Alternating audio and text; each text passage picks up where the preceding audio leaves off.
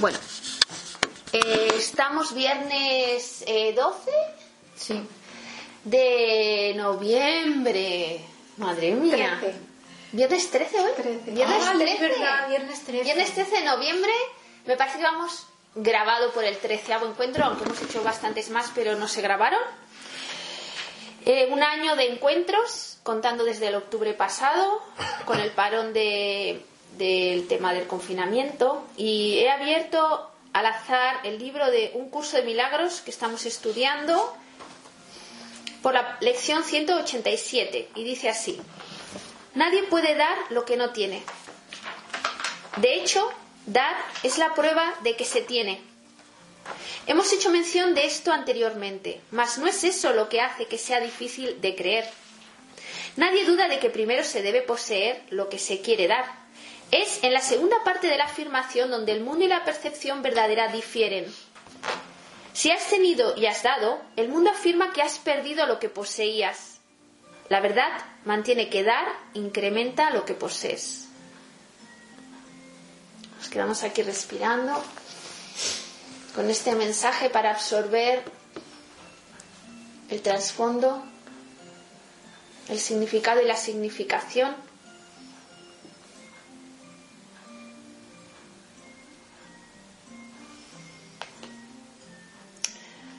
Y el, en la lección 187 dice, bendigo al mundo porque me bendigo a mí misma, a mí mismo.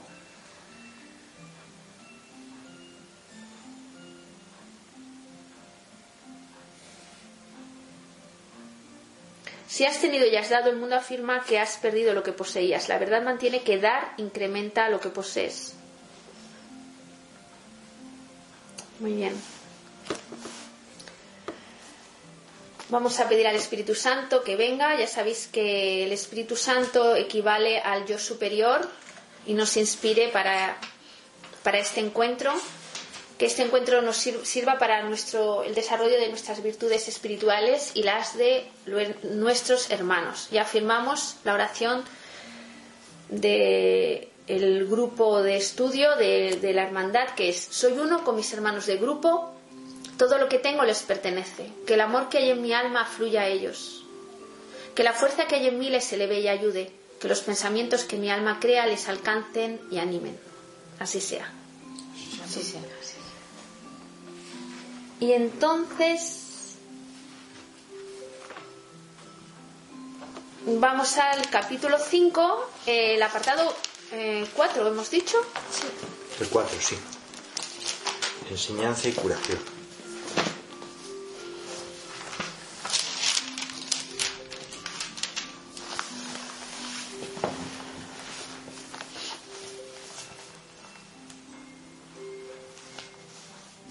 Dice el 1, párrafo 1, lo que el miedo ha ocultado sigue siendo parte de ti. Ya empezamos con una frase, ¿no? O sea, el miedo oculta cosas. Lo que el miedo ha ocultado, aunque no lo veamos, sigue siendo parte de ti.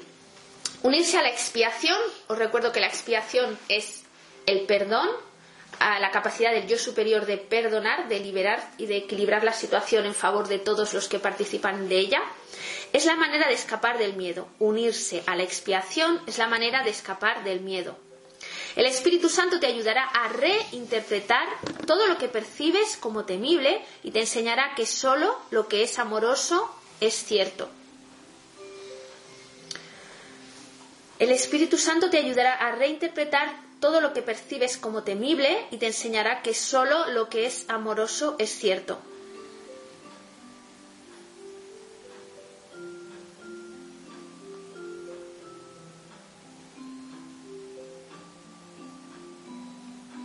En el punto 7 dice, nada que sea bueno se puede perder, pues procede del Espíritu Santo, la voz que habla en favor de la creación. Nada que no sea bueno fue creado jamás. Nada que no sea bueno fue creado jamás y por lo tanto no puede ser protegido. La expiación garantiza la seguridad del reino y la unión de la filiación lo protege. ¿De qué reino habla?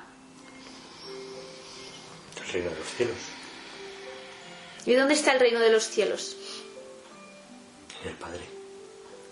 ¿Dónde está? ¿Dónde está el Padre del que hablamos?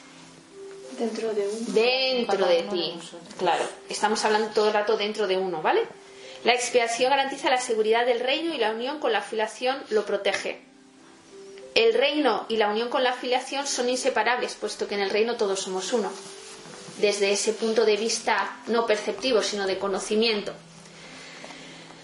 El ego no puede prevalecer contra el reino porque la afiliación está unida.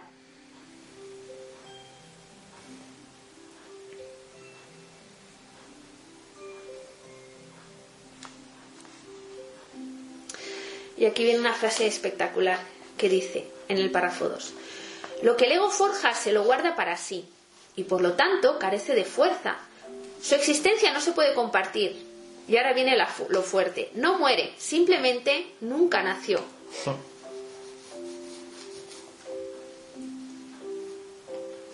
El nacimiento físico no es un comienzo, es una continuación. Todo lo que continúa ha nacido ya.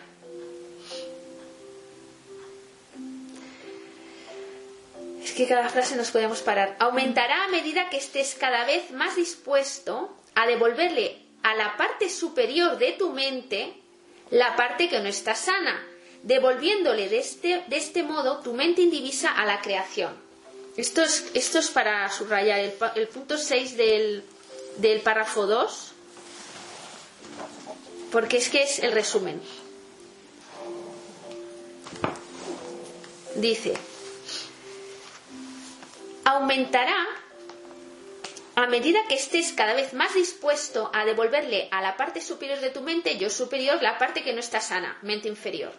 La mente inferior, recuerdo, recordamos que solo son memorias del pasado. Devolviéndole de este modo.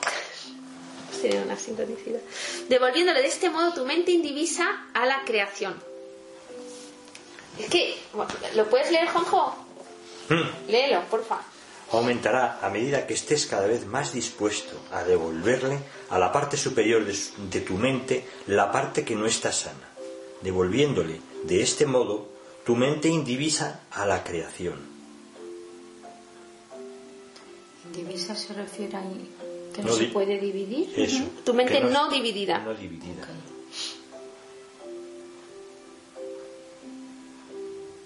Tenemos que devolverle la mente dividida a la mente no dividida. Para que se transforme en mente no dividida también. Dice, yo he venido a sentar las bases para que tus propios pensamientos puedan hacerte verdaderamente libre. Has cargado con un fardo de ideas que no se pueden compartir y que son demasiado endebles como para poder expandirse. No desaparecerán de tu mente sin la expiación, en el punto 10. No desaparecerán de tu mente sin la expiación. Remedio este que no es obra tuya. Y aquí hay una cosa muy interesante porque dice, remedio este que no es cosa tuya, ¿no? No es obra tuya. Pero estamos hablando también desde el principio que el, Espíritu Santo es nuestra mente superior, ¿verdad? Entonces dice, ¿cómo que no es obra mía? Si el Espíritu, si el Espíritu Santo está en mí, el yo superior está en mí. Claro. ¿Cómo lo coméis esto? Pues no lo sé. No de tu mente sin la expiación, remedio este que no es obra tuya.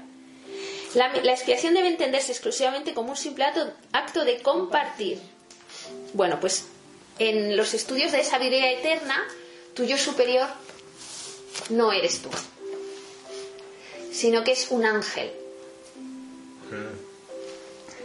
Esto es, esto es un poco largo de explicar, pero para que nos hagamos una idea, eh, explicado por la sabiduría antigua de cómo hemos evolucionado, nosotros seamos animales. Animales con un, por supuesto, con un espíritu, porque nuestros espíritus existen antes de esta creación, antes del universo. Pero una abs- absoluta desconexión, eh, no había cuerpos que nos uniesen a un cuerpo físico animal y muy vasto. O sea, un poco humanoide, pero muy vasto. Y mm, por la generosidad de unas chispas divinas, podemos decir, se metieron, o sea, el, el impulso de unas luces que dijeron, vamos a acelerar, a ayudar a estos animales a que evolucionen más rápido, por decirlo así, se metieron en esos animales y fueron los que cogieron los cuerpos superiores y- con el animal. ¿Me entendéis? Sí, sí, sí. Y a eso le llaman ego con mayúscula, alma pero se le llama también ángel solar, que se dice que está replegado sobre sí mismo en meditación profunda desde eones que dejamos de ser animales en este sueño de evolución. Y cuando una persona, un ser como Jesucristo, que ya Jesucristo tenía hasta la quinta iniciación, ¿no? Cuando lo crucifican y resucita, la resucitar es otra. Eh, ya el ángel se queda liberado, ya no necesita un ángel, ya ha desarrollado ese músculo solo, porque ha desarrollado un, puente que lo conecta a, ese a, a, sus propios cuerpos, por decirlo así. Y ha desarrollado tantas virtudes que él solo eh, tiene que sustentarse. Por eso le dicen la soledad de los que evolucionan, porque no solo la soledad de que quien lo comprende de alrededor si no puede entender sus su conocimiento, sino porque se queda solo. El ángel se va. El ángel queda libre. Pero porque él ya tiene todo. Porque él ya puede solo. El ángel está haciendo un servicio impresionante de, eh, de, de servicio a esos animales para que dejen de ser animales, para que dejemos de ser animales. En este sueño de involución caímos a lo más denso, a la piedra, a todo lo que hay denso, que sigue teniendo vibración, ¿verdad? La física cuántica dice que todo tiene vibración, todo está vivo y casi todo es espacio vacío. Y para que se hiciera un poquito más acelerado eso, como un servicio, vinieron esos ángeles. Y entonces, eh, podríamos decir también, no sé si ahí podríamos decirlo, pero que ese ángel solar se podría igualar al Espíritu Santo. Si todos tenemos ese ángel, ¿no? Todos tenemos ese ángel. Y es una chispa solar, es un ángel, es una chispa solar, entonces pertenece a un sol más grande, claro, por decirlo así. Entonces es una, una entidad en realidad. Sería como el, perdón, el símil de cuando está en, la Biblia, ¿no? El cuadro que representa las llamas en cada uno. Sería ¿En la Biblia está eso? Bueno, la Biblia es, un cuadro que no Eso, Pentecostés. Ah, Pentecostés. Eso. Cuando vino las, en los 50 días de que Jesús se... digamos que sería algo así. Bueno, eh, eso ahí dice que a los discípulos y a la Virgen María le, vino, les bajó el Espíritu Santo, ¿verdad? Que es como el Espíritu de Jesús para ellos, ¿no? Pero en el significado oculto de eso quiere decir que esas personas fueron iniciadas, o sea, pasaron como una etapa, una lucidez, les vino una lucidez, ah, les vino un conocimiento que la Biblia dice que empezaron a hablar lenguas, etcétera, ¿no? Y una capacidad de verborreica espectacular. Claro, porque les vino el Espíritu Santo, les vino una iniciación más, si hablásemos en otros términos, sería una iniciación, la iniciación de fuego pero ellos ya tenían ángel solar antes de eso. Vale. Su ángel estaba, está replegado en ellos. Eh, no sé si la iniciación de fuego equivale a que el ángel solar les abandona. Mm, yo creo que no, que todavía no, que es más adelante. No, no, no, es más adelante. Es, por ejemplo, Jesucristo ya sí que está más adelantado. En el punto 12 del párrafo 2 dice, Eh, bueno, está relacionado con lo de antes. Eso es lo que quiere decir cuando afirmé que incluso en este mundo es posible escuchar una sola voz. Porque está hablando que no desaparecerán de tu mente sin la expiación, remedio este que no es obra tuya. La expiación debe entenderse exclusivamente como un simple acto de compartir. Eso es lo que quise decir cuando afirmé que incluso en este mundo es posible escuchar una sola voz. Si formas parte de Dios y la afiliación es una, no puedes estar limitado al ser que el ego ve. Cada pensamiento amoroso y cualquier parte de la afiliación abriga es patrimonio de todas sus partes. Se puede compartir porque es amoroso. Dios crea compartiendo y así es como tú creas también.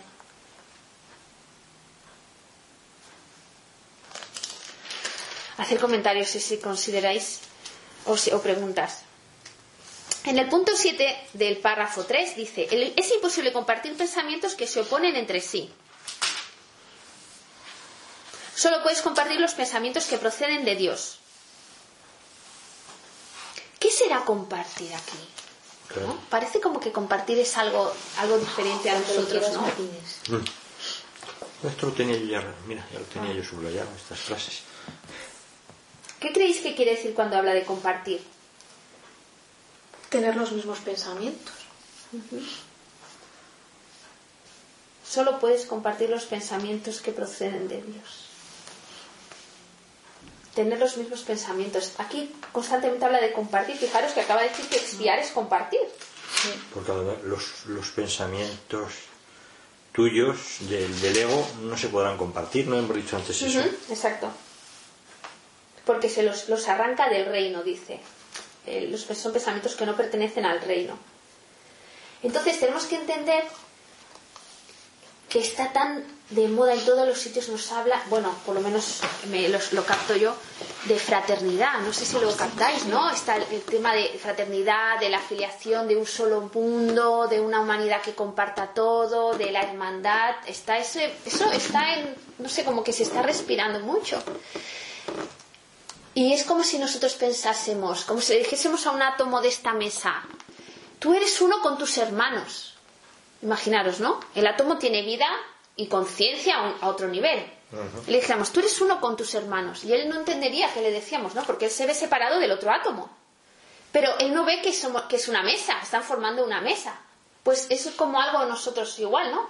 El tema de la afiliación, del compartir, es que nos están diciendo todo el rato, es que es- eres uno con tus hermanos, o sea, sois todos una mesa, aunque no lo veáis. Y nosotros, no, ¿de qué me está hablando? ¿Entendemos? Sí. Esto ocurre hacia arriba todavía y hacia abajo a lo más pequeño. Y en realidad todo, son, todo está creado por pequeñísimas vidas que también se ven separadas por mucho espacio además, pero están haciendo una sola función y son solo una cosa. Pues lo mismo nosotros. Tenemos que vernos así, solo somos una cosa. Por eso todo el rato dice que el Espíritu Santo es, el, es la fraternidad, la hermandad, la filiación, el compartir. Entonces esa idea que a nosotros nos parece extraña y nos parece, a colación con lo que he leído antes al principio, que si doy, eh, pierdo, pero si, si este átomo sabe que forma parte de la mesa y el otro átomo hermano suyo también, entonces él no ha perdido nada, todo se ha quedado en la mesa. Nos entendemos, ¿no? Ujú, Sí. Y que si uno falla o, o fallan unos cuantos, esta mesa a lo mejor no sería tal cual, ¿no? Sería, tendría una grieta, ¿no? Y entonces uno dice, "Uf, a mí qué me importa, si yo estoy sana, el otro tiene una grieta, pero es que la mesa ya está agrietada entera, la mesa entera está agrietada, aunque tú estés eh, sano. Me, me explico la metáfora. Entonces todos tenemos que repe- redundar en todos para que la mesa no tenga ninguna grieta. No vale solo pensar en uno. Aunque el curso dice, y aquí sería ¿no? todas tantas contradicciones que tiene según cómo se explique, que si uno se salva, se salvan todos, ¿verdad? Porque al tú formar parte de esa afiliación, Ajá. es como que compartes ese, esa evolución. Lo que pasa es que sí es verdad que si ayudas a los demás, serán más. Claro, recordar que en esa extraña contradicción de un curso de milagros que dice, con que uno se salve, se salvan todos, pero también dice, solo puedes ver al Espíritu Santo cuando ayudas al otro, Claro. cuando lo veas en el otro, cuando perdones al otro. Solo podrás perdonarte a ti cuando pidas... Siempre, siempre es primero el otro. Y al hacerlo en nosotros, nos lo hacemos a nosotros. Nosotros. Sí.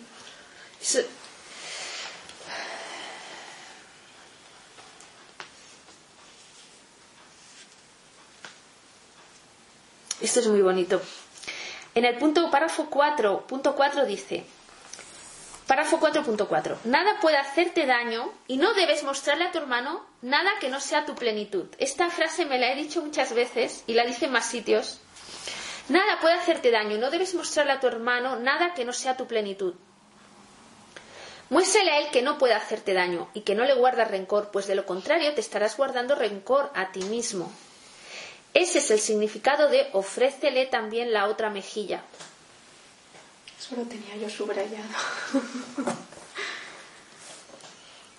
A él que no puede hacerte daño y que no le guardes rencor, pues de lo contrario te, esta- te estarás guardando rencor a ti mismo. Ofrécele también la otra mejilla.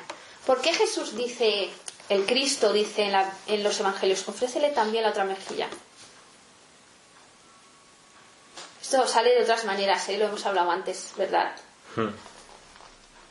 Porque eh, esto interpretado erróneamente, como lo ha interpretado la Iglesia o, o los que han interpretado mal los Evangelios, no tenemos que meter a todos en el mismo saco, era eh, si te dan un palo, ponte que te den dos, ¿no? Y parecía como que cuando seas más mártir y más sufriente, pues ibas a llegar al cielo antes, ¿no? Eso Eso sí. era como una explicación anticuadísima, pero no quiere decir que la iglesia o el catolicismo explique las cosas así, ¿eh?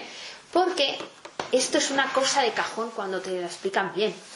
Y es que si alguien hay malo a tu lado, va a hacer que tú te pongas virulento, ¿no? Va a hacerte cosas y tú te vas a poner virulento, le- le- si te hace daño, por supuesto, le, le guardarás rencor, etcétera, etcétera. Pero así solo se está extendiendo el mal. Porque te ha contagiado a ti, y esto ya los hemos visto comprobado todos en nuestra vida, que cuando alguien nos cabrea, eso le vamos a cabrear al otro, lo vomitamos en el que tenemos más cerca, se cabrea ese y va a vomitarlo, en el- y se hace una cadena terrible, ¿verdad? Eso lo hemos vivido todos. Pero aquí dice que no, que para cortocircuitar el mal hay que ser bueno, no dejarte envenenar, porque la única forma de parar al mal es con bondad. O sea, que no te pueda contagiar. No quiere decir que seas masoca y le pongas la otra mejilla para que dé otro palo. Es que tú, no, si te pegan, no le vas a pegar. No quiere decir que te dejes pegar, nos entendemos, Sí, ¿no? sí. Sino que, mm, mirad lo que dice más arriba. Muéstrale a tu hermano que no puede hacerte daño. Claro. O sea, ya estás cortocircuitando esa cadena de violencia y de maldad. No estás permitiendo que su energía esté infectando tu aura ni con pensamientos negativos ni con emociones negativas. Esto de ponerlo en práctica, verdi- veremos que eso ya es otro nivel sí, de... es otro nivel. Pero cuando estás discutiendo con alguien, al final, si piensas fríamente, porque no es lo mismo discutir con alguien de la familia, ¿no? Que el autoperdón es- está siendo a la vez que estás discutiendo, yo creo, ¿no? Pero una persona, eh, yo discuto con Juanjo y si piensas fríamente, bueno, sí, total, que es él en mi vida? Sí, imagínate que no nos conocemos de nada, ¿no? Y discutimos, pues eh, alguien, uno de los dos tiene que parar, porque Hmm. es que es energía negativa, pero pensando fríamente, pero ¿qué gano yo discutiendo? Pues si quiere tener la razón, pues que la tenga, se acaba el problema y ya está. ¿No? Es intentar ponerse ahí siempre que él no tenga otras consecuencias para tu vida, porque a lo mejor con él puedes cortar, pero puede- puedes tener relación con alguien que no puedes cortar y puede tener consecuencias para tu Sí, vida. y Entonces, se puede eso es lo difícil, eso. Sí, pero al final eh, yo siempre pienso, ima- imagínate en el trabajo, ¿no? Que dices, vale, he discutido con esta persona, ahora él tiene un poder sobre mí, sobre ciertas cosas de mi trabajo, sé que me va a hacer algo, ¿no? Creo que me puede hacer algo. Vale, te lo hace y dices, pues muy bien, que has ganado. Yo lo pienso así, es, ¿has ganado tú? Pues muy bien. ¿Eres feliz así? Pues muy bien. A mí me da igual, porque eso lo he ido aprendiendo con los años. Llego y digo, vale, muy bien, ¿qué quieres esto? Pues para ti. Ya está, la perra gorda para ti, me da igual, es que yo no gano ni pierdo nada, mi vida está en otro sitio, yo llego a mi casa y es mi vida. Es que eso es trabajo, yo voy allí porque me dan un dinero, si no yo no estaría, claro, entonces al final la vibración la vas notando de la gente y dices, uy, pues este voy a tener que estar alerta, pero dime lo que quieras. Y al principio te enfadas, pero luego dices, para ti. Y luego me salen mejor las cosas, ¿eh? Cuando soy conformista Claro. en ese sentido. Y de hecho este año llegué y dije, vale, no voy a hacer eh, a que yo tenga más puntos que otra persona, no voy a hacer nada, no te enfades. Además me decía, no te enfades, no te enfades, porque ahí todo el mundo cogiendo lo que quería, repartiendo como quería, y yo decía, tú cállate, tú cállate, tú cállate, no te enfades. Vale, yo pensé que al principio no me habían dejado algo que a mí me hubiera supuesto bien. Pues ahora estoy, vamos, En la gloria. A los dos días que ya vi todo, ta, ta, tal, dije, si es que he ganado. He ganado. Qué Y bien, me he ¿eh? callado. Qué maravilla. Y es que al final es eso que es, me da igual, me da igual. No quieres guerrear. No, no, no. Has no, no, no. rechazado la guerra. Totalmente. Dices, no. Y cuando a veces ya entras en ese trapo, dices, pero vamos a ver, vamos a ver. Pasa de todo. ¿No? Al final es, no voy a luchar. Y a- Otras veces, claro, te calientas y, y luchas y luego pienso y digo que no, que no, que no. que ese no es el camino. Que me va a salir todo mal como siga así. Mm. Y es eso, va, lo dejo. Fijaros si nosotros pudiésemos hacer como, o sea, si pudiésemos aplicar ese, ese tema que ha dicho Esther a todas las áreas de nuestra vida, esto sería la bomba. Hombre, Pero es verdad que hay personas en la, en la familia o en etcétera o, o amigos, que es más complicado, pero no quiere decir que no se pueda. Pero yo considero que sí, puede ser complicado, pero por lo que aquí estamos pensando. Por supuesto, porque esto, todo es mental. Porque es Claro. callarse. Porque yo, pues con ciertas personas de la familia, pues ¿qué hago? Me hago un ovillo, me callo. Ah, pues te veo más delgada. Pues sí, sí. Ay, ¿qué tal? No sé, o lo que sea. Cosas que ves que van ahí a... Te callas. O si hablas, pues intentar ser, aunque por dentro estés pensando otra cosa, pero intentar ser correcta.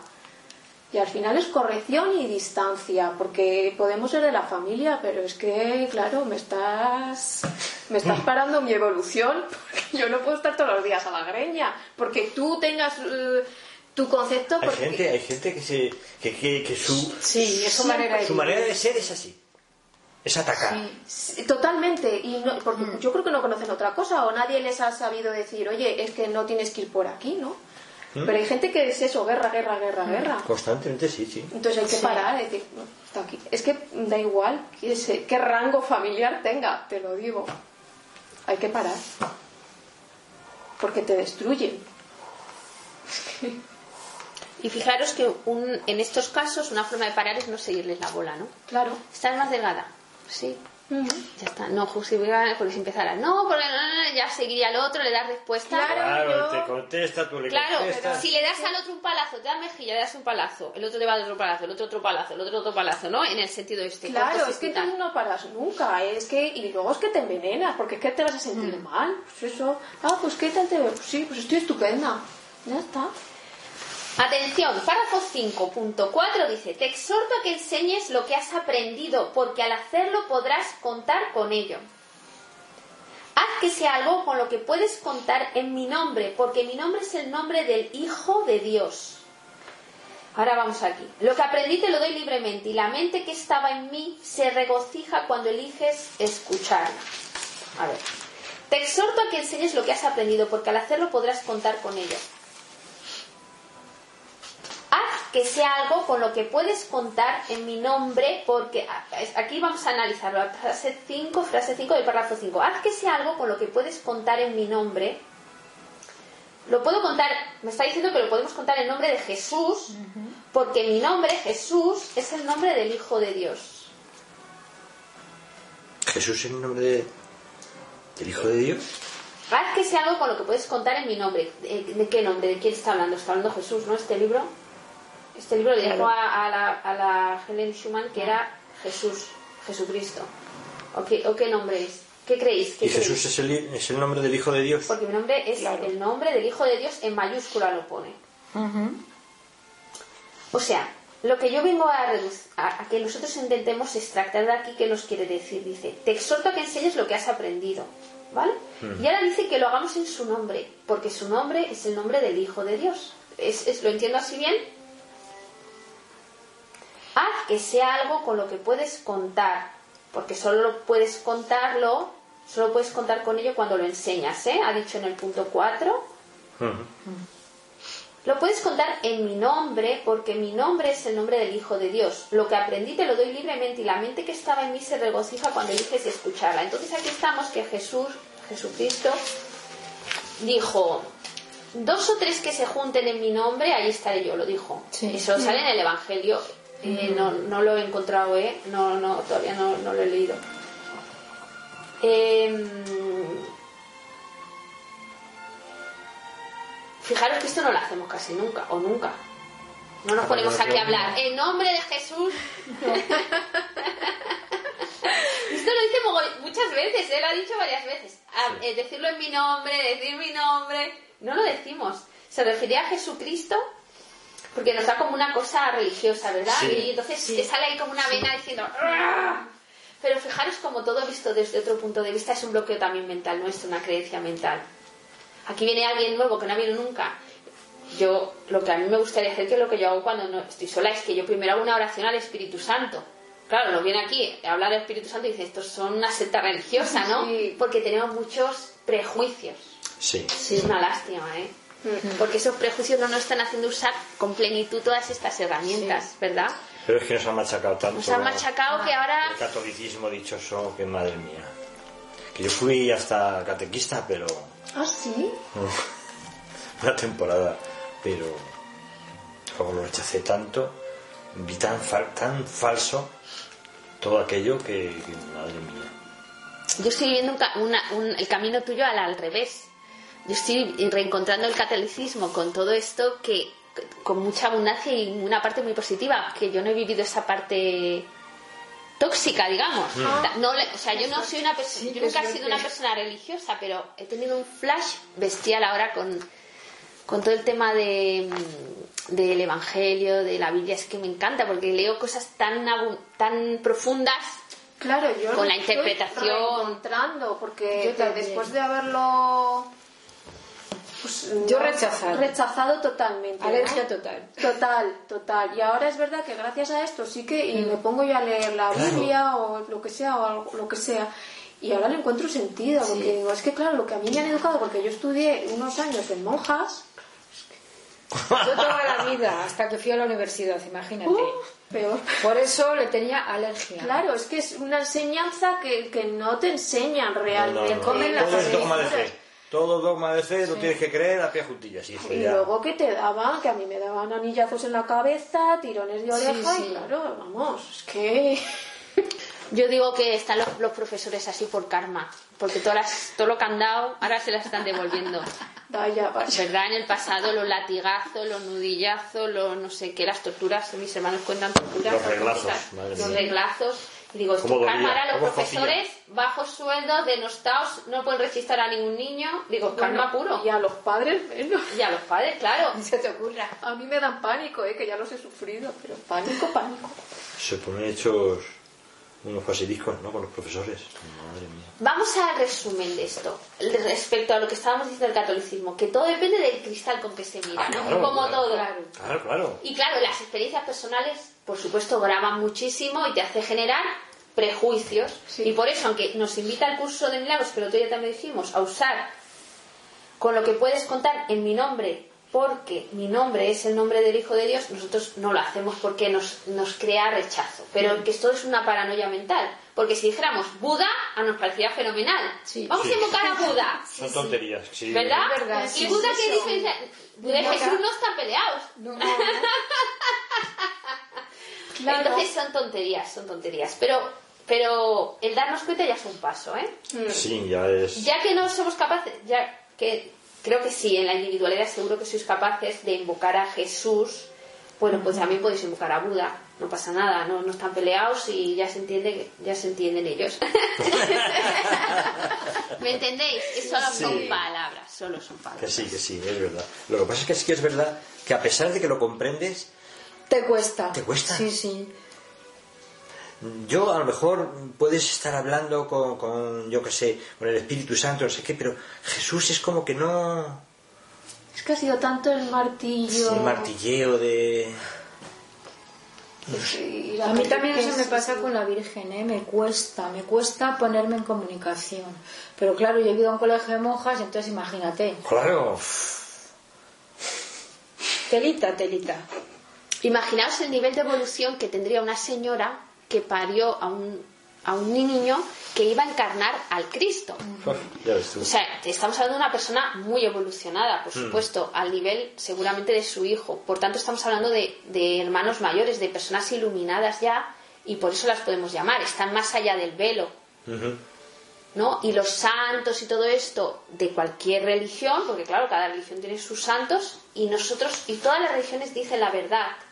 ¿Entendemos? Es la interpretación humana la que la ha distorsionado. Sí. Pero entendemos que si fisgamos detrás, estudiamos profundamente, son certeros todos. Es luego lo que el hombre ha hecho, que ha hecho iglesias y, y- y se puede comprobar cómo ningún iluminado ha, ha pedido que se haga ninguna iglesia en ningún nombre, ni ninguna religión. Esto lo han hecho las personas. Que han sido útiles para algunas cosas y para otras han sido terriblemente dañinas, ¿verdad? Sí, sí, sí. Pero fijaros, por ejemplo, la Virgen María, pues cómo sería esa mujer para educar a ese niño. Oh, ¿Entendemos? Entonces, estamos hablando de personas iluminadas y la Virgen, Buda, Jesús, San Germain, etcétera, etcétera, son seres a los que podemos acudir, aunque sean de otras religiones, etcétera. Eh, ah, bueno, aquí dice en el párrafo 6.4 lo que enseñes es lo que aprenderás. Esto es la base de casi todas las artes, ¿verdad? Hasta que no hasta que no enseñas mm, es que todo, no sé, lo habéis vivido, hasta que no lo enseñas no lo aprendes, no lo asimilas. Esto es la base de todo. Entonces por eso estamos aquí reunidos para nosotros, ¿no? Sacarle fruto a este, hasta que no lo enseñes no lo aprenderás. Bueno.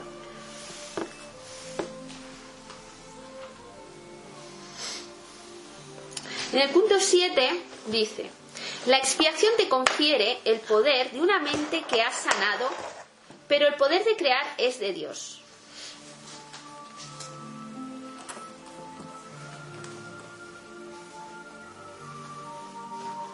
Qué bonito, es que, está, es que, es que leería todo y me callaría porque es que todo es tan precioso que no sé ni para qué hablo.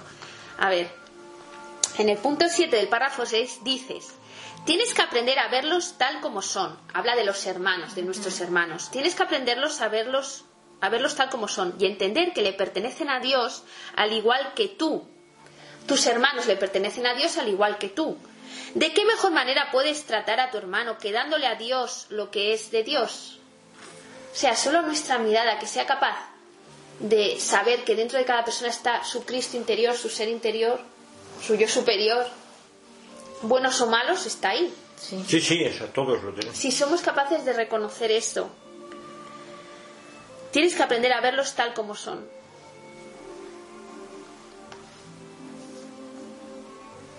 Yo creo que lo más parecido es que, bueno, quien es madre puede entender, ¿no? O padre, que cuando, por ejemplo, tienes varios hijos, eh, a lo mejor uno tiene un defecto, el otro tiene el otro, ¿verdad? Pero es que los quieres igual, ¿no? ¿Verdad? No sé cómo decirlo. Que los miras con una... Cuando no estás cabreada, claro. Los miras... Pero ese momento como dulce, que los miras y en sus virtudes y sus defectos los quieres tal como son. Debe ser eso, ¿no? Lo, lo más parecido en la, en la tierra que pueda existir de, de ese... De ese eh, tienes que aprender a verlos tal como son. Y fijaros cómo esto en psicología está tela de estudiar, el efecto Pigmalión y el efecto que ejercen los profesores, aquí hablando tres profes, em, de cómo veas a tus alumnos, así son, así serán. O sea, lo que tú esperas de ellos es lo que suele cumplirse. Esto en la psicología más básica es lo que está comprobadísimo. ¿No? Y aquí nos está diciendo aprender a verlos tal como son. Y si no aprendemos a ver como, tal como son, no podrán llegar a serlo. A lo mejor ahora no lo aparenta, pero está ahí latente como una semilla que quiere brotar. Y nosotros somos los, los agricultores. Aunque no les sentemos sermón de ningún tipo, solo con verlos así. El poder del pensamiento, porque estamos hablando todo el rato de pensamiento. Por supuesto que si somos capaces de verlos, ya estamos conectando con el yo superior. Así, si somos capaces de verlos así, ya estamos conectando con el yo superior y generando ese puente que une la mente inferior con la mente superior. Que es lo que estamos haciendo, es una musculatura interior que estamos generando, una musculatura espiritual que está, se está creando un cuerpo. Eh, y aquí hemos dicho que la expiación te confiere el poder de una mente que ha sanado, pero el poder de crear es de Dios. Por lo tanto, aquellos que han sido perdonados deben dedicarse en primer lugar a curar, al curar, antes, no, como no decimos, no leemos todo el libro literalmente, pues por supuesto nos saltamos muchas cosas maravillosas, ¿no? Pero decía que antes pedir expiación era curar. Entonces dice, aquellos que han sido perdonados deben dedicarse, primero, los que han sido perdonados deben dedicarse a curar. Pues al haber aceptado la idea de curación, deben compartirla para así conservarla. Curar, vamos a poner igual a expiar, a perdonar.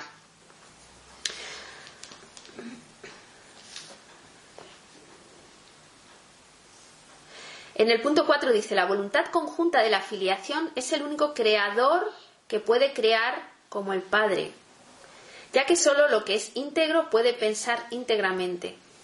Y al pensamiento de Dios no le falta nada. Esto tela, ¿no? La voluntad conjunta de la filiación es la única, es la única creadora que puede crear como el Padre. Fuerte, ¿no? Cualquier pensamiento que tengas que no sea a través del Espíritu Santo no es íntegro. Vamos a poner un símil entre Espíritu Santo y filiación. El Espíritu Santo es el Espíritu fraternal, de unidad, de filiación, todos hermanos, todos hijos de un mismo Padre. Si no viene del Espíritu Santo, no es un pensamiento íntegro. Solo es íntegro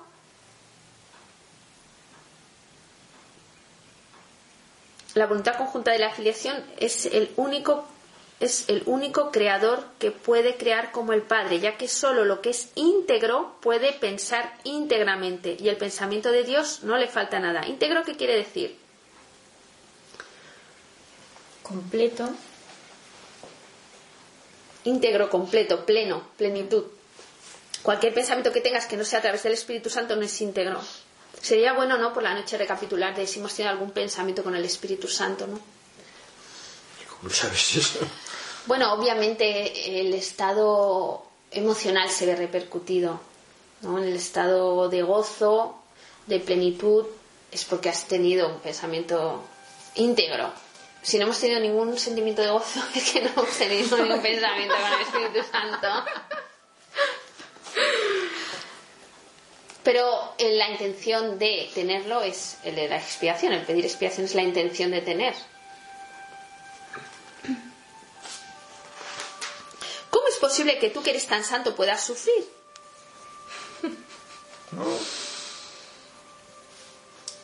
Y qué bueno es esto. Punto 3. He salvaguardado todas tus bondades y cada pensamiento amoroso que jamás hayas abrigado. ¿Sabéis dónde va eso, no? Lo hemos hablado. ¿Os acordáis a qué parte bioenergética va del cuerpo? Cuando hablamos de la anatomía de los cuerpos, al cuerpo causal. He salvaguardado todas tus bondades y cada pensamiento amoros- amoroso que jamás hayas abrigado está acumulado en el cuerpo causal, en el alma, eh, donde se almacenan todas las cosas buenas que has hecho, hasta que todo el arco iris del cuerpo causal esté radiante y brillante. eh, y entonces es que ya estás iluminado. ¿Entendéis? He salvaguardado todas tus bondades. Las que hayas hecho nunca jamás, ni te acuerdes, está ahí grabado. ¡Ping! Todo lo que hayas hecho negativo vendrá otra vez, también está grabado, pero no en el cuerpo causal, vendrá, en, está en los cuerpos, en el cuerpo etérico, y vendrá con la ley de causa y efecto, vendrá de rebote porque ejerce una imán, es un imán, entonces estás imantando eso. Hasta que lo perdones. Hasta que lo perdones, que es lo único que te libera. Porque todo lo que sufrimos es que lo hemos hecho sufrir. Y entonces es perdonarnos para ser capaces o sea, estamos aquí sufriéndolo para ser capaces de perdonarnos. ¿Vale? Entonces, el desarrollo de, nuestros, de las virtudes es nuestro refugio. ¿Me ¿Entendemos? O sea, yo no sé qué hacer con estas, con la vida que tengo, yo no sé qué hacer con, no sabemos qué hacer con los problemas o con lo que sea, ¿qué hago? Hay que desarrollar las virtudes espirituales. ¿No? Aquí te las explica en el manual para el maestro, la fe, la confianza, Sí, sí. la sencillez, la austeridad, la paciencia, la amabilidad, el forjar el carácter que sea más suave, fuerte pero suave. Todo esto es, un- es una dirección vital. ¿Que, que no sabes qué hacer? No hace falta ir al Himalaya. Descubre si en un año eres menos violento, si en un año gritas menos, si en un año has simplificado tu vida, si en un año haces menos cosas, si en un año eres capaz de relajarte, si en un año tienes más paciencia, si en un año estás con tu familia una semana y no te sacan de los nervios, estás iluminado. De verdad. Entonces, si vas con tu mamá, con tu papá, con tu hermana, con tu no sé qué, y estás sobreviviendo sin enfadarte, eso es que estás iluminado. Ya te faltan menos mujer. Entonces, fijaros, os lo prometo que esa es la prueba. Entonces, en un año, vamos a ponernos de meta, de aquí a un año, Venga. en nuestras cosas que cada uno sabe, Sí. donde le dan el granito ese que te toca, y lo vamos a comprobar si hemos mejorado. Entonces, esa es nuestra cosa de hacer cada día. Sí. Con, lo- con hacer la- las cosas normales ya tenemos tela de trabajo, porque no es lo que haces, es cómo lo ¿Cómo haces lo haces? y desde dónde lo haces. Con la actitud, sí. Y hay una frase del Evangelio que he estado meditando en ella esta semana que dice, quien no recoge conmigo, desparrama. Lo dice Jesús en Mateo 15 o así. Quien no recoge conmigo, desparrama. Imaginaros cuánto hemos desparramado. Si cada vez que hacemos algo no pedimos la presencia del yo superior, si no recogemos con- o la presencia de Jesús, Mm. Solo desparramamos, solo creamos causa-efecto, causa-efecto, causa-efecto. En cambio, si vamos con el de la manita, recogemos, no desparramamos. Porque al fin y al cabo lo que estamos haciendo es recoger. Toda la energía que hemos desparramado nos viene a través de todas las relaciones que tenemos. Sí. Uno nos grita, otro nos chilla, o tú gritas. Todo es recoger energía, recoger energía. ¿Me, me comprendéis? Sí. Al final, cuando llega la noche y tú piensas, todas las personas con las que has estado en contacto, que a lo mejor no han sido muchas, a lo mejor en, en vuestro trabajo es más, depende, ¿no? Porque ahora las circunstancias son diferentes y no nos relacionamos tanto, ¿no? A lo mejor no has estado con nadie, a lo mejor has estado con uno, con dos, pero toda la energía que has eh, desperdiciado o movido en pensamientos, en emociones, en, en vídeos, en WhatsApp Sí. o con gente, y ahora por la noche tienes que recoger la energía y devolver a cada uno su energía. Porque uno te habrá hablado así, otro te habrá así, otro te habrá hecho así, otro te habrá hecho así. Y eso queda en ti impregnado y tú has impregnado al otro. Entonces es un camino de purificación, de, de limpieza, de te devuelvo lo tuyo, por la noche no, te devuelvo todo lo tuyo, devolverme lo que es mío. ¿Entendéis? Entonces a veces nos peleamos con personas que nos, nos- que nos tienen tirria y dices, pero ¿por qué? Y es que a lo mejor te están devolviendo algo que tú les diste y era tuyo y ahora te lo viene y te lo devuelven. Y a lo mejor tú con personas tienes que ser más fuerte, más intensa, porque le tienes que devolver todo lo que te hizo, todo lo que te vomitó. ¿Me entiendes? Claro, a mí, por ejemplo, a veces me sale que le hablo mal a una persona y luego me quedo pensando y digo, ¿pero por qué le he hablado así? Es como si yo no hubiera sido. Yo soy el medio, pero que a veces digo, ¿pero por qué le he hablado así? ¿Por qué le he tenido yo es el subconsciente. El subconsciente ha gatillado a través de ti. Ahí hay un programa. Claro, y además noto algo, ¿no? De decir, yo eso no lo hubiera hecho si hubiera estado normal. Ya. Hay algo aquí que me ha Sí. hecho hablarle así, no- Sí. yo no le hubiera hablado así. Y es que eso me, cada vez me doy más cuenta de esas cosas. Bueno, eso está Me bien. pongo muy nerviosa porque digo, ¿pero esto qué es? Pero por lo menos te das cuenta no está muy bien ya. Claro, es, Es un como... paso importante. ¿Pero por qué? Entonces, a veces sí que pienso, a lo mejor es que esta persona le hizo algo a otra persona y a través de mí, pero bueno, esas ya son comeduras de cabeza. Sí, eso es un comeduras. Pero, pero sí que me doy cuenta y que digo, ¿pero por qué? La psicología tradicional diría que tú tienes en tus creencias grabado un programa donde esa persona, aunque la acabes de conocer, gatilla un recuerdo en el que esa persona te recuerda una situación. Esto diría la psicología normal. Y por eso tú reaccionas así, porque a lo mejor tiene los ojos parecidos a alguien que de pequeño te chinchó y entonces te ha recordado, pero todo esto es inconsciente. Esto decidiría la psicología. Pero nosotros que vamos un poco más allá de, de esto básico, podemos añadir que eh, nosotros no podemos conocer todo lo que has vivido con esa persona, por supuesto, además. Entonces, puede ser que le estés devolviendo la energía de un Pero me abuso. de mal. un- claro, po- es, por eso viene el doblegar el carácter. Porque mira, por ejemplo, por ejemplo, yo he tenido, yo tengo muchos hermanos. Entonces, claro, yo sí soy pequeña, los demás han sido mayores, me han gritado lo que han querido y lo que han querido. Entonces, eh, lo que venía a decir es que yo a lo mejor ahora, si les gritara a ellos 300 millones de veces, no me, qued- me quedaría corta de todo lo que me han hecho a mí, ¿me entiendes? Pero como yo quiero desarrollar mis virtudes, mis virtudes espirituales, yo tengo que transmutar eso en mí antes de vomitárselo. Me- entonces, eh, ¿sería justo que yo le gritara? Pues a lo mejor sí, sería justo. ¿Y sería justo que fuera antipático? Pues a lo mejor sí. Pero tengo que transmutar eso en mi interior. Y por eso tengo que, eh, que no recoge conmigo desparrama. Recoger con Jesús, con el Espíritu Santo, con mi yo superior, para desarrollar la virtud de la paciencia, de la amabilidad con personas que a lo mejor no lo han sido antes, conmigo. Porque yo no quiero seguir sembrando eso. Porque, claro, ella ha sido conmigo, yo se lo devuelvo y estamos en el tema de ley de causa y efecto. Y vuelve a generar sí mismo. Efectivamente. No se Entonces, a lo mejor, al contrario, a lo mejor oro por esa persona o me autoobservo, ¿no? Eso ya te sirve y dices, madre mía, que el inconsciente todavía me domina, ¿no? Es una, una atención, una alerta. Em, He salvaguardado todas tus bondades y cada pensamiento amoroso que jamás hayas abrigado. Los he purificado de los errores que ocultaban su luz y los he conservado para ti en su perfecta luminiscencia, cuerpo causal. Punto 3 del párrafo 8. Se encuentran más allá de la destrucción y de la culpabilidad. Procedieron del Espíritu Santo en ti y sabemos que lo que Dios crea es eterno. Eh, ¿Os acordáis que hemos hablado del, del libro A los pies del maestro de Krishnamurti, Sí. no?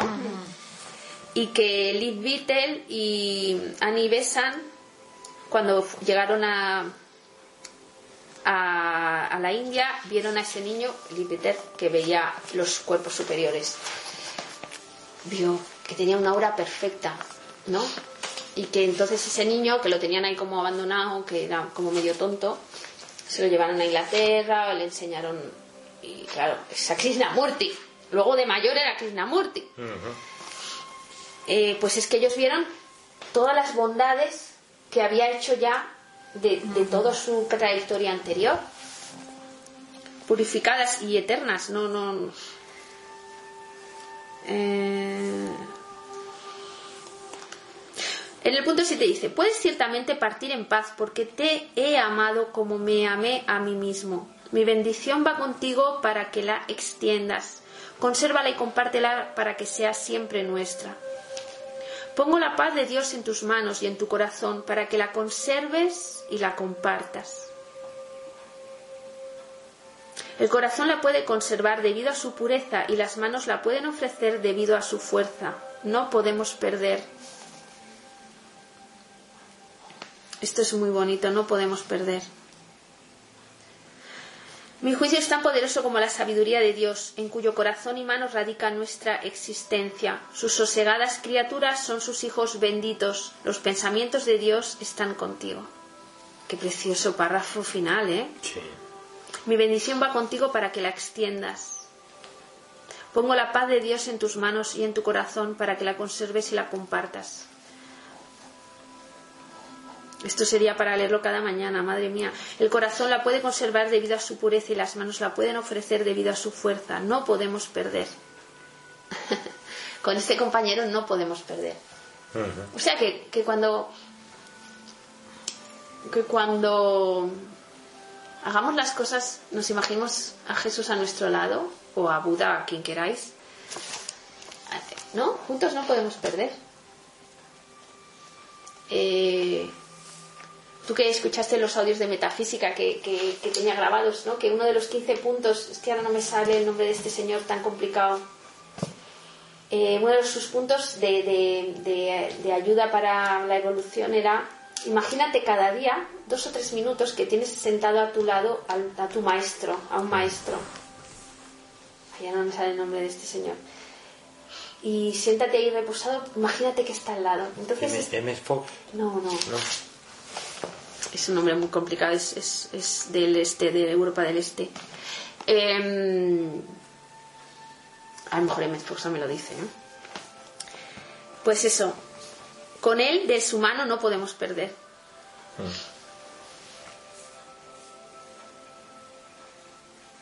Consérvala, mi bendición va contigo para que la extiendas, consérvala y compártela para que sea siempre nuestra. Consérvala y compártela para que sea siempre nuestra. Pongo la paz de Dios en tus manos y en tu corazón para que la conserves y la compartas. Qué bonito, por favor. El corazón la puede conservar debido a su pureza. Sus sosegadas criaturas, sus sosegadas criaturas, somos, parece lo que menos somos en la humanidad, somos sosegados, ¿verdad? Sí. Sus sosegadas criaturas son hijos benditos. Claro, fijaros, es que nosotros, estos cuerpos no son sosegados. ¿Entendemos? Esto no es sosegado, es otra cosa. O sea, nuestro ser interior es sosegado, pero está detrás de muchos disfraces.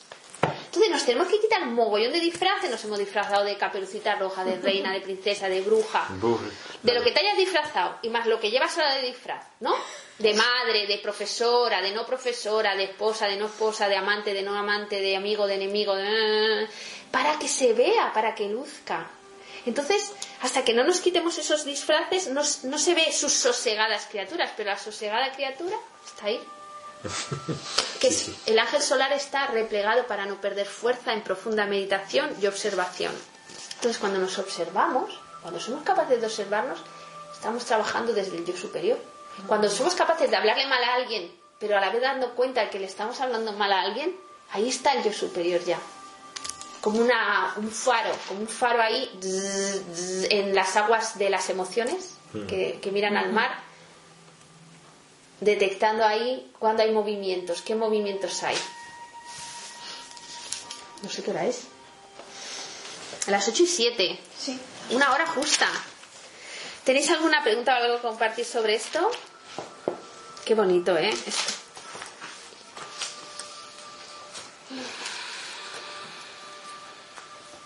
Todo tu pasado, excepto su belleza, ha desaparecido. Madre mía. En el punto 8, parte 2, punto 2. Párrafo 8.2 dice, todo tu pasado, excepto su belleza, ha desaparecido. Esto es como un punto de- obligatorio, ¿eh? como práctica, pero hay que, hay que, yo por lo menos reconozco que me resulta muy difícil. Es olvida el pasado. Punto, olvida el pasado. A partir de ahora, como estás, imagínate que has tenido una amnesia, a partir de ahora lo que estás, resuelve. Y esto es lo que te ha tocado y te toca. ¿No? Ojalá. Pero si hacerlo. juego, Pero ahora te acuerdas juicios... y memorias. La memoria, la memoria te hace acordarte de Pepito, que a Pepito no lo ves hace 30 años y te estás acordando de Pepito. por Dios. horrible, ¿eh? Por Dios, entonces. Pero es una norma. Dice, sabrás cuando estés eh, más eh, desarrollado tu músculo espiritual, cuando no te acuerdes del pasado. No porque hayas perdido la memoria, sino porque no te venga. Es que estás tan ocupado en tu presente, en estar presente en el presente, en estar aquí ahora, que no puedo acordarme del pasado. No, no tengo ¿Para qué tiempo, no hay hueco. Sí, no hay hueco.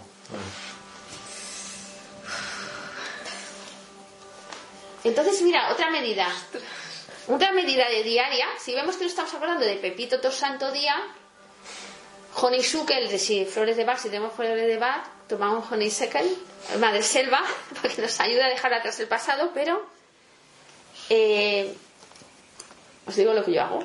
Sí, venga. Cada vez que me viene Pepito a la mente, llevo a Pepito a un sitio. Por ejemplo, yo he estado en una playa, ¿no? Os imagináis una playa, no una playa que vayas todos los días. Un sitio, algo que...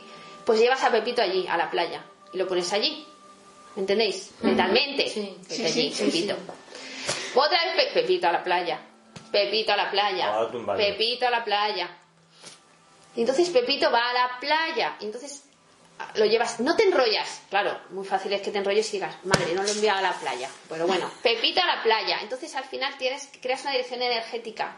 Porque siempre, esto es, esto es impepinable, siempre que tú pienses en alguien, ese alguien está pensando en ti.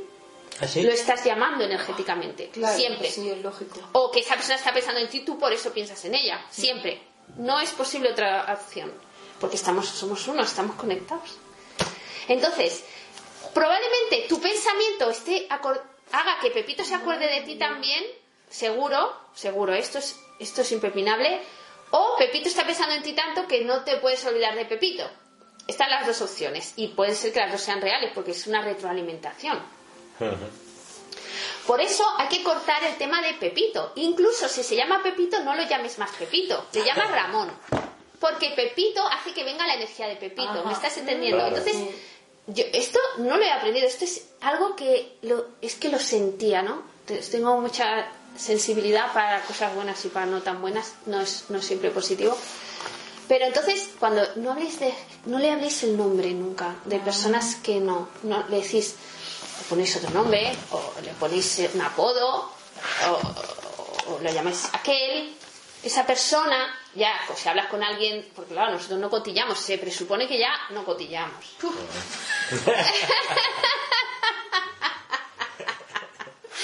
Sí, Esther, ya no cotilleamos. Pero si hablas con tu, por, por supuesto, de tu, con tu marido, de, pues fíjate, Pepito, no sé qué, pues tú, eh, aquel, no, no digamos el nombre. Viene la energía, siempre viene la energía. Claro, yo solo tomaba como algo gracioso, pues con amigas, ¿no? Que de repente le escribes un WhatsApp, ¿qué tal estás? No sé qué. Ah, pues justo eh, estaba pensando en ti, o qué telepatía, ¿no? Pues justo, por ejemplo, una amiga de Valladolid, que yo cuando vivía en Valladolid siempre iba a la iglesia de, a una iglesia, a la iglesia de Santiago, a San Antonio, a echarle moneditas. Y entonces cuando yo ya dejé de trabajar allí, ella es la que se encarga ahora por voluntad propia, yo no he dicho nada, y entonces ella cada vez que pasa, en mi nombre le deja una moneda a San Antonio. Y pues, pues alguna vez que he dicho, ¿qué tal estás? No sé qué, a ver si hablamos algún día, nos podemos llamar y tal. Y me dice, pues justo acabo de salir de la iglesia. Es que eso le ha pasado así de veces. Acabo de estar con San Antonio. Porque ella se acordaba de ti, te ha llamado. Es una llamada mental. Claro, eso lo veo bien, ¿no? Pero ya lo otro. Claro, negativamente. no. Sí, negativamente, por supuesto. O sea, cada vez que tú te has acordado negativamente de alguien, le ha llegado energía negativa a esa persona. Pues imaginaros la de pensamientos que tenemos que recoger. Porque cagarnos en alguien nos hemos cagado seguro. Bueno, eso seguro. Y en nosotros también, ¿no? Sí, sí, sí. Entonces, eh, siempre negativo que piensan, negativo que te llega, negativo que... Lo único que lo limpia son los temas de, de oración, de leer libros de este tipo, etcétera. Si no, lo tienes encima, ¿Y si ¿eh? te pitan los oídos, eso es Ah, yo eso no lo sé. Es que a mí sí me pitan. Puede ser que te esté hablando alguien al oído, sí. Pero bueno, eso ya son otros temas, sí. Eh, os lo digo de verdad, ¿eh? Pero de dolerme. De decir, madre mía, que me estoy poniendo verde, por favor. Un poco de Un poquito de sosiego, ¿no? Que tampoco te habré hecho algo tan grave, ¿no? Para... y a- Sí, sí, sí. Además el derecho, ¿eh? Es que me empieza... Mm, El derecho es el oído que tenemos todos anatómicamente a nivel de bioenergía más sensible. Y cuando se hacen meditaciones que hay que escuchar algo, siempre se usa el oído derecho. Entonces, a veces es que nos están hablando, en verdad, ¿no? Nos está... ¿eh? Eh, y no, no lo oyes, sino que oyes ese pitido. El ruido, claro. Sí, sí, pero es el oído derecho a través del que se oyen los sonidos mm, profundos del silencio, la voz del silencio se oye a través del oído derecho. Eh, entonces, ahora tenemos que espiar todo lo que nos hallamos porque todo eso le llega a la persona y le llegan cosas y le pasan cosas y te pasan cosas, nos pasan cosas a nosotros por todas las veces que nos han echado eso negativo que en la, en la- fijaros cómo la cultura popular dice, es que te han echado mal de ojo, es que te han echado una maldición o lo bueno este tema desgraciadamente es muy habitual. Eh, voy a volver a hablar del tema del curso de limpieza de la obra es que eso es lo que se aprende a limpiarse de todos los pensamientos que te han echado y todos los que tú has echado Claro, claro. entre otras cosas, ¿no? Pero muchas cosas y muchos pesos y algún y muchas dificultades, incluso muchas enfermedades son por todo lo que nos llega de nuestros fi- nuestra filiación, nuestros hermanos. ¿Ah, sí? Sí. Ah, no es de Yo pensé que era tuyo que te volvías. También tú, tú te autoparasitas, porque si una persona está, eres muy negativo, tú tienes ahí una, una nube negra, no es que te la haya hecho nadie, eres tú mismo que de, de tanto pensar negativo, pues estás negativo. Pero también puede ser que alguien esté negativo, te esté hablando, pensando mal de ti, o, o aunque a lo mejor ha sido 20 años atrás. Ya, ya.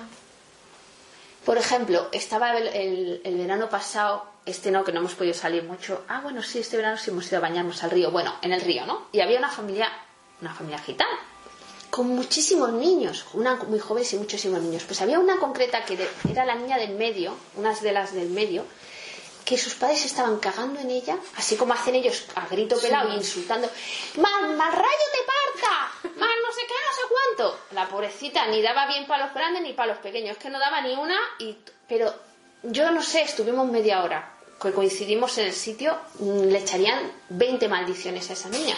Si yo estuve media hora y se cagaban en ella sus padres con esa efusividad emocional, porque recordad que la efusividad emocional tiene más carga, Sí. Pues esa niña, yo no sé, esa niña no tiene un futuro muy fluido y fácil. Porque cuando llega a la adolescencia va a tener miles o millones de maldiciones. Y si lo hacen sus padres, lo harán sus hermanos por imitación o ya lo hacen sus abuelos también. Entonces, esa niña, eso es, eso- esas palabras ya le dificultan mucho el camino. Él estaba impresionadísima. ¿Cómo podía ser que hablaran así a esa niña? Porque no hablaban a todos así, es que solo era ella. ¿Y esto por qué lo decíamos? Espérate. Eh, lo que decía, cuando hablemos de una persona que siempre que pensamos en alguien, está pensando en nosotros y viceversa. No digamos su nombre, no lo digamos porque llamamos su energía. Ah, y os decía lo de la playa, cuando vienen personas a la playa. O a un sitio, un sitio que exista de verdad, pum, pum.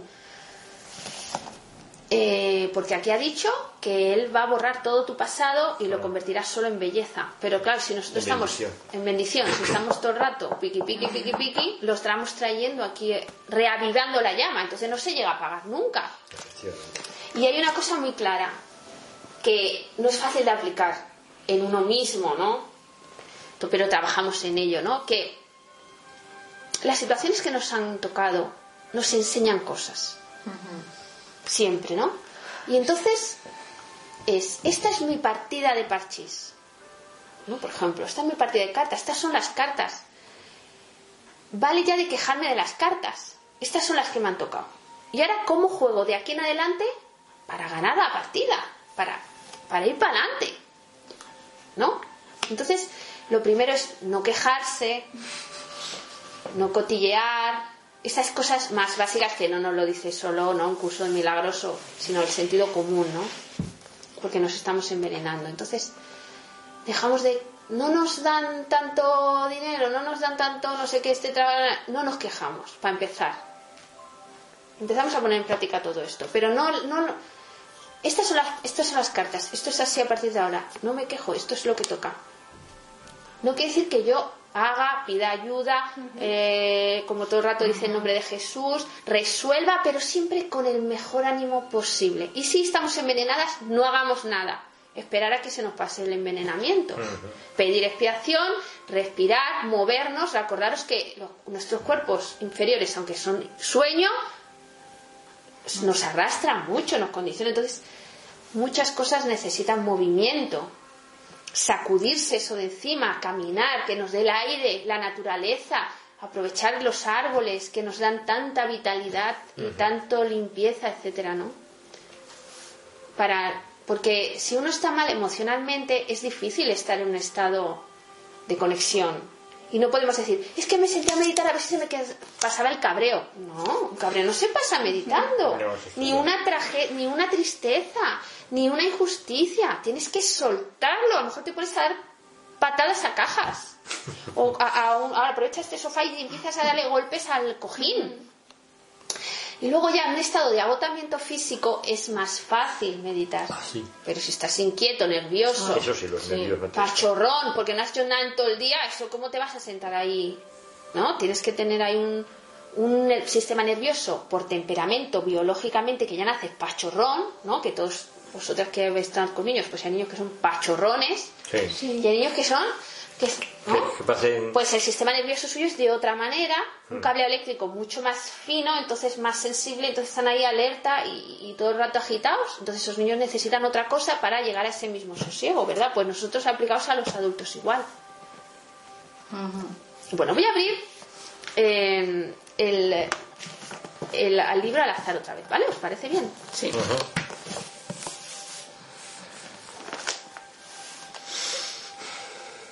En la lección. Casi, sí, casi igual, la misma. 183. Invoco el nombre de Dios y el mío propio. Fijaros que volvemos con el nombre de Dios. Mira, hoy, hoy estaba hablando con una, una chica y tiene un problema, ¿no? Tal, fuerte, así fuerte, con una solución fuerte también. Me decía de abortar, de no sé qué, cosas muy heavy. Y yo le digo, aparte de otras cosas más prácticas, le decía, pero es que hay que volver a Dios decía, es que Dios o algo, ¿no? O sea, ya el que le dijera Dios le ha... No, Dios o algo. Digo, bueno, pues o algo. Le digo, pues llámalo cero. Llama a Dios a cero. Cero está en ti. Y cero está en tu hijo, en tu vientre. Y cero está en todos sitios.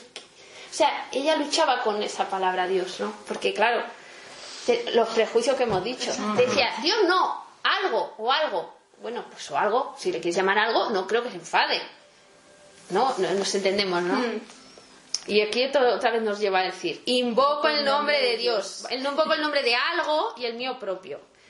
Y dice, el nombre de Dios es sagrado, pero no es más sagrado que el tuyo. Invocar su nombre es invocar el tuyo. Es que nos está llevando a invocar. ¿Qué es invocar? Es una llamada.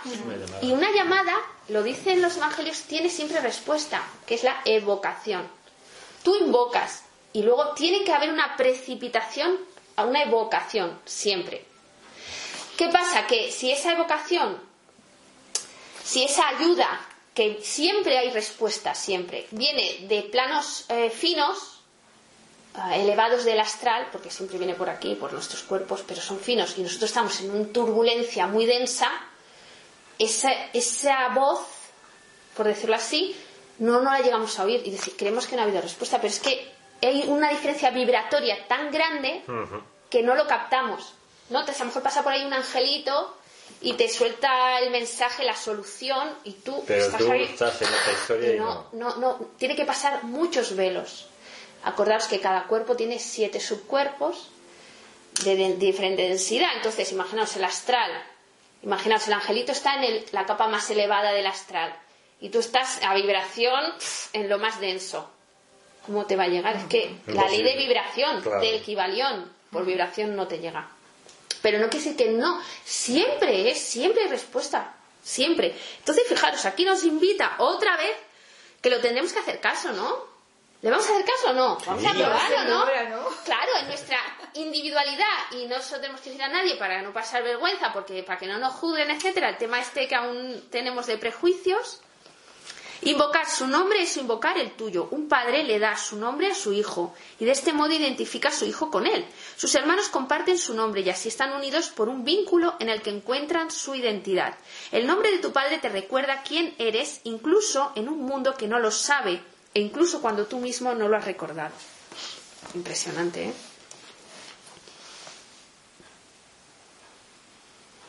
Entonces, ¿cuál es el nombre de Dios? El nombre de Dios. En nombre ¿Verdad? de Dios. La Biblia dice, y lo dice el Catecismo de la Iglesia Católica, que es yo soy. Yahvé o Jehová es yo soy. Pero, pues, pues tanto, tenemos que cuidar ese yo soy cada vez que hablamos de nosotros, ¿verdad? Cada vez que digo yo soy, estoy, estoy diciendo algo sagrado, estoy diciendo el nombre de Dios. Pero aquí a nivel no nos dice en ningún momento que se llame yo soy, dice el nombre de Dios. Por tanto, el nombre de Dios es el nombre de Dios, tal cual. Entonces tenemos que invocar el nombre de Dios. En nombre de Dios hago esto. ¿Me entendéis Ah, qué ya. quiero decir? Sí, sí. Sí. O si lo fuéramos en otros caminos de, meta- de metafísica, etcétera, dicen, en nombre de, mi de la presencia yo soy, de- Mm. del yo soy mío, de mi mónada, en la teosofía diría mónada. La metafísica dice yo soy. Mm. El curso de milagros dice el nombre de Dios. Y me parece que también la Biblia ¿eh? lo dice. Eh, o sea, que la, la misa dicen, no, nombre de Dios no dicen, ¿no? Me suena a mí de esto. de- Bueno, que se usa en más sitios. De- o los judíos dicen Yahvé, los de Jehová dicen Jehová, ¿no? Hmm. Pues eso. El otro dice Mahoma, el mm, Tao, los taoístas. Nosotros decimos el nombre de Dios, para invocar el nombre de Dios. Yo cuando leí esta lección me enrojé con eso. de, ¿Y cuál es el nombre de Dios? Y venga con el nombre de Dios. ejemplo. Claro, el nombre de Dios es el nombre de Dios. ¿Y cuál es el nombre de Dios? Que no lo dice en Cuando tú sitio. dices, por ejemplo, cuando tú dices, en nombre de Dios comienza esta reunión, esta reunión es sagrada. Cuando tú vas a comer y dices, en nombre de Dios cocino esta comida o, o- o en, nom- en nombre de Dios que bendiga esta comida, estás bendiciendo la comida. O sea, estamos haciendo sagrado porque el nombre de Dios es sagrado. ¿Me Pero la palabra es el nombre, el nombre de Dios. de Dios, Dios. sí. No un nombre, Claro. sino... Pues Claro. Yo aquí cuando leí esto me enrosqué como un tornillo. Porque fíjate, me estoy, me estoy pensando, si yo tengo el salvoconducto, pienso yo, no sé, porque a mí no, esas cosas no las he hecho, pero si yo voy a un sitio, llevo, esta, deja entrar a esta chica, algo oficial, un papel oficial, esta chica para que va a ver al, al presidente, o yo que sé, a quién, al alcalde, pues esta chica lleva la autorización. Esto es un salvoconducto, ¿no? Me dejarían pasar si llevo ese papel. Si no, no. Pues decir algo en nombre de Dios es como tener un salvoconducto. ¿Me entendéis? Sí. Pero el nombre de Dios es el nombre de Dios. Claro. Entonces, si hago las cosas en nombre de Dios, es que estoy cambiando todo el rato la invocación. La- estoy invocando su presencia en lo que sea, En todo, sí, en todo lo que haces, en todo lo en que... todo lo que hago. Entonces, fíjate que otra vez nos viene a decir, nos lo ha dicho hace un rato en la, en la capítulo 5.4, pero es que ahora nos lo dice otra vez. El, nom- el nombre de Dios es sagrado, pero no es más sagrado que el tuyo. Invocar su nombre es invocar el tuyo. Invocar su nombre. Invocar es invoca, en la boca. Decirlo. Y eso evoca, trae respuesta. El nombre de Dios no puede ser oído sin que suscite una respuesta siempre, ni pronunciado sin que produzca un eco en la mente que te exhorta a recordar. Porque estamos hablando, vamos a hablar del subconsciente, estamos hablando de algo profundo, grabado a fuego. Antes de que existieran estos cuerpos, existía el nombre de Dios en nosotros, existe Dios en nosotros. Entonces Sí. estamos hablando de nuestro ser. Di su nombre y estarás invitando a los ángeles totalmente a que rodeen el lugar en el que te encuentras, a cantarte según despliegan sus alas para mantenerte a salvo y a protegerte de cualquier pensamiento mundano que quisiera mancillar su santidad. Repite el nombre de Dios y el mundo entero responderá abandonando sus ilusiones. Fíjate. Dos semanas de, de llama- del nombre de Dios. Nos ponemos de deberes. Sí. ¿Os parece? Sí, Pero nos tenemos que acordar. sí, sí. Qué maravilla.